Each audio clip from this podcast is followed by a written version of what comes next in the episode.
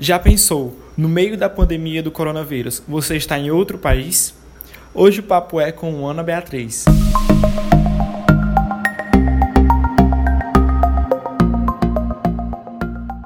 Bia, conta pra gente o que é que tu foi fazer na Argentina.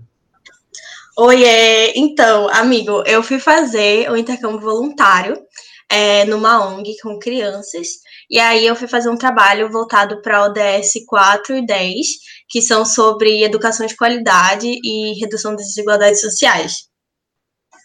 É, Bia, quando tu foi para a Argentina, né, tu foi no começo de março, né? Isso. É, e aí os casos no mundo todo já tava, já tinham vários países com milhares de casos. É, tu sentiu algum medo, assim, alguma coisa de, ah, não vou, mas assim, tô com medo? Até porque na, na, na época na Argentina é, tinha menos de 20 casos. Aqui no Brasil a gente estava caminhando, mas a gente, mas a gente já tinha muito, é, muitos mais casos que na Argentina. Tu sentiu algum medo, assim? Então, é, antes de eu viajar, eu pensei sim nisso, mas para mim ainda era uma realidade muito, muito distante, sabe? Estava é, acontecendo só nos países asiáticos e não ia chegar aqui, porque afinal a gente está extremamente longe de lá. E então eu fui, meti a cabeça e não, vou porque está muito longe, não vai acontecer comigo.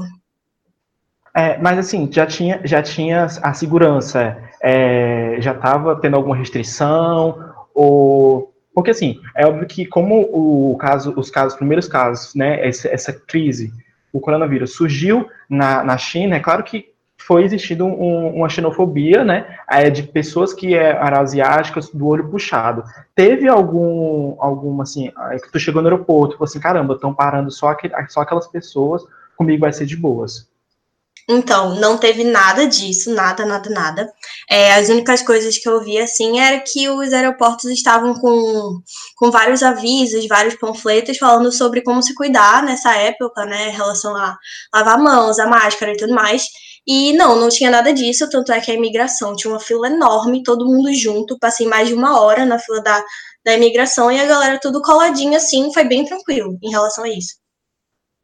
É, mas, Bia, acho que o, o que tu quer contar pra gente é esse rolê da volta, porque, assim, óbvio que, que quando os casos começaram a piorar, né, as situações do, do da, tanto da Argentina quanto do Brasil, os, os casos foram crescendo, foram crescendo, e aí, é, conta pra gente, pra tu voltar, tu, foi tu que decidiu, ou foi a empresa que tu fez o intercâmbio decidiu, é, tua, tua família, então, essa é uma história que com certeza eu vou contar daqui para os meus filhos, e hoje eu falo isso sorrindo, mas na hora foi muito assustador, foi muito, foi muito um choque assim para mim de realidade. É, como é que funcionou? Eu passei mais ou menos uns 15 dias na Argentina, e aí os casos começaram a ficar muito grandes, a galera já começou a ficar muito assustada, as farmácias já estavam é, esgotando álcool em gel, esse tipo de coisa. E aí a pessoa que era responsável pelo. Só, só para a gente situar quem está escutando a gente, Bia, já estava decretada quarentena algum, ou algum tipo de isolamento social? Não, ainda não. Ainda não. Ainda nada. Nos outros países sim, mas na Argentina ainda não. E aí, como é que funcionou? É, a pessoa que era responsável pelo projeto lá na Argentina, ela mandou um áudio falando assim, Bia, então, tá acontecendo isso, isso e isso, é, a sua ONG, ela também já não funciona mais, a minha ONG realmente tinha parado, porque é uma ONG com crianças e tudo mais, e não tinha previsão para voltar. E aí, para que eu não ficasse lá sem fazer nada, a opção era voltar para o meu país e é, retornar quando essa pandemia acabasse. E aí começou a tour da companhia aérea. Eu consegui contactar a companhia aérea porque o mundo inteiro estava querendo voltar para casa nessa mesma época que eu. E aí é, eu consegui, passei horas, passei uma madrugada inteira acordada no chat, meu pai ligando também daqui de Aracaju. Foi bem. É, o coração ficou bem apertado né, durante esse tempo. E aí eu consegui, finalmente, eu consegui para dois dias depois da, da data em que eu fui contactada. E aí eu tive meu último dia com meu host, a gente foi para vários lugares, conheceu lugares que eu ainda não tinha visto na cidade que eu estava, que era em Cipolletti. E aí teve o dia que ele, ele, ele me levou para o aeroporto, e aí começou toda essa tour da segurança por, eu ser uma estrangeira. Mas tu, tu acha que foi assim, aconteceu com todos os estrangeiros ou tu foi uma exceção? Aconteceu com todos os estrangeiros. Tanto é que assim que eu cheguei no aeroporto, a minha, a minha mochila ela tem uma bandeira do Brasil. E aí, assim que eu desci do carro com meu host, me despedi do meu host, uma pessoa da Polícia Federal me abordou porque sabia que eu não era argentina, sabe? E aí também é, a gente foi levada para a parte de trás do aeroporto, em que a gente teve tanto tiraram foto da gente, pediram, perguntaram várias informações, o que, eu estava fazendo na Argentina, com quem eu estava, qual era o endereço, é, e também fizeram teste de temperatura e na garganta, né, para ver se tinha alguma dor de garganta, algo do tipo. Então, tipo assim, as pessoas que estavam lá comigo também eram do Brasil, também eram de outros países, e não teve esse negócio de, ah, é, só chineses ou só esse tipo de pessoa. Não, eram todas as pessoas que eram estrangeiras. Sim. É, e aí, é, durante, o, o voo, o teu voo é, saiu na hora prevista? Teve algum cancelamento? Porque já, já aumentaria esse rolê, o Arthur ficava muito maior, né? Sim, nossa, então, é, não, foi bem tranquilo, na verdade cheguei bem em cima da hora, porque todos esses testes, todas essas perguntas que eles me fizeram, me fizeram atrasar, então eu já cheguei bem na hora, assim, de embarcar mesmo, e aí o que teve foi que assim que eu cheguei, assim que eu sentei no meu, na minha poltrona, veio um agente da Polícia Federal e me fez várias perguntas. Ele perguntou até, por exemplo, se meus pais estavam vivos, sabe? Então, foi isso. E aí, quando a gente chegou, quando eu cheguei em Buenos Aires, é, eu também fui abordada. Acho que essa foi a parte assim mais assustadora, porque a partir do momento que a gente pousou, o comandante falou assim: "Ah, chegamos em Buenos Aires, é, x graus e aí vai ter uma, uma ordem das pessoas que vão descer do avião". E eu já fiquei assim, meu Deus. E aí, a primeira pessoa que ele falou que tinha que descer do avião era eu. Velho, eu não entendi nada, Caramba. sabe? Foi muito assustador. Porque já tava todo mundo em pé, preparado para sair, pegando as malas. E aí, simplesmente, todo mundo teve que sentar pra bonita passar, desfilar no, corredor, porque ela tinha que ser a primeira a sair. Eu e mais dois chineses que estavam comigo. E aí foi muito estranho esse momento, porque todo mundo olhou para mim assim. Tinha um ônibus. Já olha também. com um olhar diferente, né? Sim, como se, como se eu tivesse infectada, sabe? Foi esse uhum. o sentimento que é, deu para perceber pelo olhar. Mas, assim, eu entendia o motivo daquilo, para mim era muito claro porque aquilo estava acontecendo, e eu entendia e respeitava, sabe? Eles também estavam sendo muito educados comigo, é, explicando tudo o que estava acontecendo e por que, que eles estavam fazendo aquilo. A gente também, eu e mais esses dois chineses, tivemos um ônibus só pra gente, para levar a gente para o aeroporto. E, e as pessoas do avião só desceram quando a gente entrou no ônibus. E aí, é, chegando em Buenos Aires, né, um, um, é a capital do, do país, qual foi a tua, a tua, a, tua, primeira impressão que tu teve? Foi assim de, de talvez é, segurança, porque era uma cidade maior da que tu tava, né? Sim, com certeza. É, quando eu cheguei em Buenos Aires, foi além dessa parte de ir no aeroporto, chegar no aeroporto com, em um ônibus só para mim, mais duas pessoas, enquanto tinha três agentes da Polícia Federal no, no ônibus junto com a gente, é, as pessoas elas estavam sendo bem cautelosas em relação a estrangeiros. É, para ir para o outro aeroporto, porque em Buenos Aires tem o Aeroparque e o Ezeiza, e eu cheguei no Aeroparque e precisava ir para o Ezeiza, que são 50 quilômetros de diferença eu tinha comprado um ticket de um ônibus que ia fazer um transfer, na verdade. E aí eu uhum. falei é, pro agente da Polícia Federal que estava me acompanhando, porque ele tinha me levado para a parte de, de táxi, onde você pede táxi. Eu falei, não, eu não vou pedir táxi, eu vou de ônibus.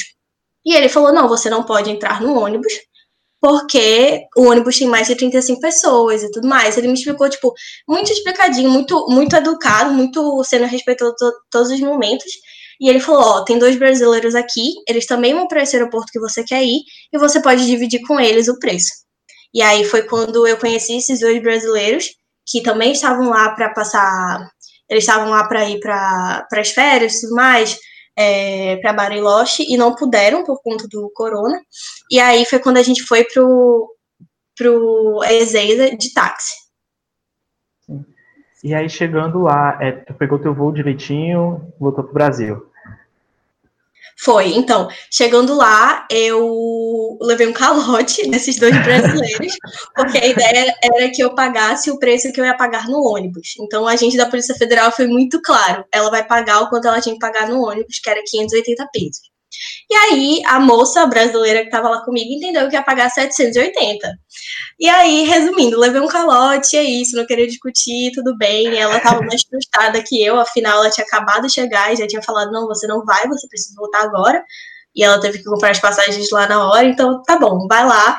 E aí, em relação a, a pegar o, o, aer, o avião para ir para Guarulhos, que seria o meu próximo destino, é, eu passei por um tipo um tubo em que ele mede a temperatura. Eu fico três, três segundos com os braços abertos. Eu tirei é, tênis, tirei casaco, tirei mochila, tirei várias coisas, fiquei basicamente só com a roupa do corpo é, tirei meia também, e eu fico três segundos com, com os braços para cima, ele mede a minha temperatura, várias coisas, e aí em relação a isso foi mais tranquilo, apesar de que esse voo que eu peguei para ir para Guarulhos era um voo que estava sendo é, conexão mundial, então todo mundo que queria ir para casa tinha que passar por esse voo que era para Guarulhos, seria a conexão mundial. Então, por exemplo, a, as pessoas que estavam sentadas ao meu lado elas eram da Alemanha, as pessoas estavam sentadas na minha frente, falavam francês.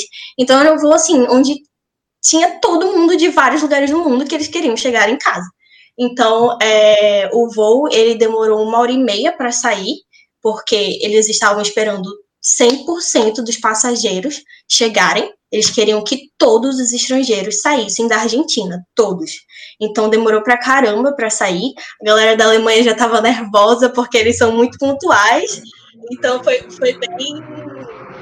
Eles realmente estavam querendo tudo isso, sabe? Que a gente saísse logo do país. Até porque no, na meia-noite desse dia ia começar a quarentena obrigatória. Uhum. E aí, chegando aqui em São Paulo, chegando no Brasil, né? Como a gente sabe, é, o aeroporto de Guarulhos, São Paulo, é, o, é a entrada para não só para o Brasil, mas para muitos países da América, da América do Sul. É, chegando lá, chegando em Guarulhos, qual foi a tua reação? É, a segurança foi a mesma que tu estava tendo é, na Argentina? A, na parte de imigração, a galera era cuidadosa em manter a distância? Porque nessa época a gente já tinha um, grandes, um grande número de, de casos, né? Confirmados. Então, é, sabe quando o seu artista favorito lança uma música e ela ainda não bombou no Brasil e você fica indignado porque ela ainda não bombou no Brasil? Foi, essa, foi essa, a, o sentimento que eu senti quando eu cheguei no Brasil. Por exemplo, é, foi muito diferente da Argentina. Aqui, nem, nem no aeroporto ainda de Guarulhos tinha conflito sobre o coronavírus e como se cuidar, etc. Muitas, é, quase ninguém, assim, com com máscara, para passar na imigração também foi bem tranquilo, então foi bem diferente, foi um choque assim de realidade de toda aquele, aquela segurança e um policial federal é, me acompanhando a cada passo na que eu dava na Argentina, me escoltando de um aeroporto para o outro, porque eles me escoltaram no táxi que eu fui com os brasileiros, então foi bem diferente a realidade assim quando eu cheguei no Brasil. É, não é à toa que, que hoje a gente, que não é à toa que a Argentina tem menos de 4 mil casos e a gente tem quase 60 mil. Né? Nossa, sim. É, sim, chega, viver essa realidade de diferença, de sim, importância sim. que a gente dá para o vírus. É verdade, acho que é, quando se tem uma liderança né, que prioriza vidas e, e não números, que prioriza é, a saúde e não a economia, acho que a gente tem caminho diferente. Com certeza. E aí, Bia, chegando em Aracaju, chegou em Aracaju.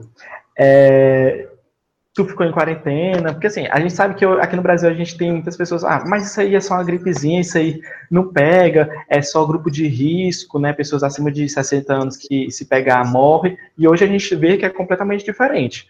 É, tu chegou, né, tu chegou de outro país, então assim, tu ficou em quarentena, é, seguiu as recomendações? Nossa, sim, eu fiquei em quarentena, na verdade, fiquei isolada aqui, né, em casa. É, no caso, isolamento. Sim, sim, sim. É, a minha tia, ela é médica, então ela deixou bem claro todos os próximos passos que eu deveria tomar em relação às roupas que eu trouxe, em relação à minha mala, em relação à minha saúde. Então, fiquei na quarentena tomando bastante vitamina C para recuperar é, as vitaminas, né, que eu tinha perdido na Argentina, até porque minha alimentação era bem, bem diferente do que ela é aqui. Então, sim, fiquei isolada por um tempão. É, continuo em quarentena. Acho que eu saí duas vezes, assim, para ir ao supermercado. Mas continuo em quarentena porque, velho, eu vi a realidade, eu vi é, o quão as pessoas estão levando isso a sério. De alguma forma aquilo me tocou, sabe? De alguma forma eu desisti de um intercâmbio, que era o meu sonho, para voltar para cá e, e, viver essa quarentena da forma certa com minha família. Sim. É, que bom que tu pensa assim, né? Seria importante se mais pessoas pensassem dessa mesma forma, né? Acho que Sim. dando a importância necessária do vírus, né? Com certeza, é, amigo. E aí, esse rolê todo, essa tu, desde o momento que tu é, entrou lá no táxi para ir para o aeroporto, até chegar aqui no Brasil, até chegar em Aracaju, foi quanto tempo? Então, foi, foi bem rápido até. Foi muito tranquilo, graças a Deus, porque foi um dia inteiro voando. Então, por exemplo, o meu primeiro voo foi da, às 10, eu cheguei aqui em Aracaju em torno de duas. Então, foi para mim, foi muito rápido, porque foi um voo atrás do outro, sabe? O máximo que eu esperei foram umas três horinhas ali em São Paulo, tranquilo, pronto, cheguei. E, e lá tu tava de máscara, luva, tudo, né? Sim, sim, sim. Até porque as outras pessoas também estavam, né? Então eu seria a única pessoa que não estava e eu me senti completamente mal. Eu consegui sim. comprar máscara no aeroporto antes de, antes de, de chegar no aeroporto. Eu, não, eu tinha ido em farmácia e tudo mais, nada, nada, nada. Então tava me protegendo com o meu casaco. Mas aí no aeroporto consegui comprar e até bem barata, sabe? Achei que fosse o olho da cara, mas foi bem tranquilo. É, acho que no começo, né, a gente ainda estava tentando descobrir o que era esse vírus todo, esse vírus todo, e aí a, a gente tinha máscara é, mais barata, mais acessível. Hoje a gente já tem máscara até de grife, né? De de, de, coisinha e tal, tornando bem cara, e às vezes é, não sendo acessível. Sim, com certeza. E, e até porque a ideia é que mais, mais pessoas consigam acessar a máscara, né? E não vire um, coisa de luxo. Sim, total. E aí também a gente vê por outro lado, né, que está sendo um, uma forma, uma renda, né, produzir máscaras, é, renda de muitas pessoas hoje. Né? Sim, eu vi que várias pessoas estão aprendendo também a costurar para que elas possam ajudar de alguma forma. achei muito, muito legal isso aí. Sim, isso é muito interessante, né? Como a gente é, é orientado à solução, como a gente se reinventa é, em, no, meio, no meio dos problemas. Sim, incrível. Sim. Bia, é, e aí pra gente estar tá encerrando, eu queria saber o que é que tu mais sentia. É, se era medo, se era a ansiedade para chegar logo, e com a tua família te, te ligando, mandando mensagem. É, o que é que tu sentia durante, durante todo esse momento? Nossa, com certeza foi muita ansiedade, muita angústia e aquela vontade de, meu Deus, eu só queria estar na minha casa, quão difícil chegar no meu quarto, sabe? Quão difícil eu estar lá no meu, no meu conforto, na minha casa com a minha família. Então foi muita angústia, ansiedade, principalmente para eu conseguir trocar as minhas passagens. E também deu muito medo quando eu estava no aeroporto e eu via os voos sendo cancelados, voos que eram no mesmo horário que eu, na mesma companhia aérea é, que eu tinha comprado, e estavam sendo cancelados também, e graças a Deus o meu não foi. Então foi muito tanto alívio, quanto angústia, quanto ansiedade, felicidade.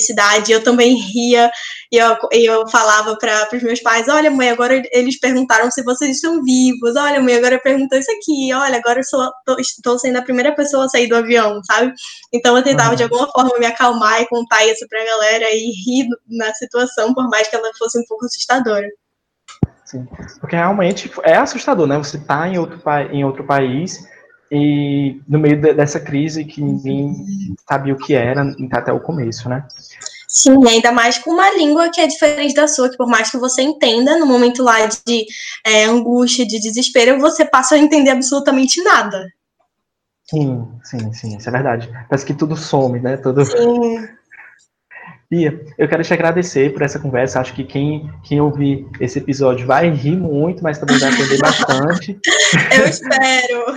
É pra rir mesmo, gente, que já, passei, já passei pela pior parte, agora é só rir, é isso.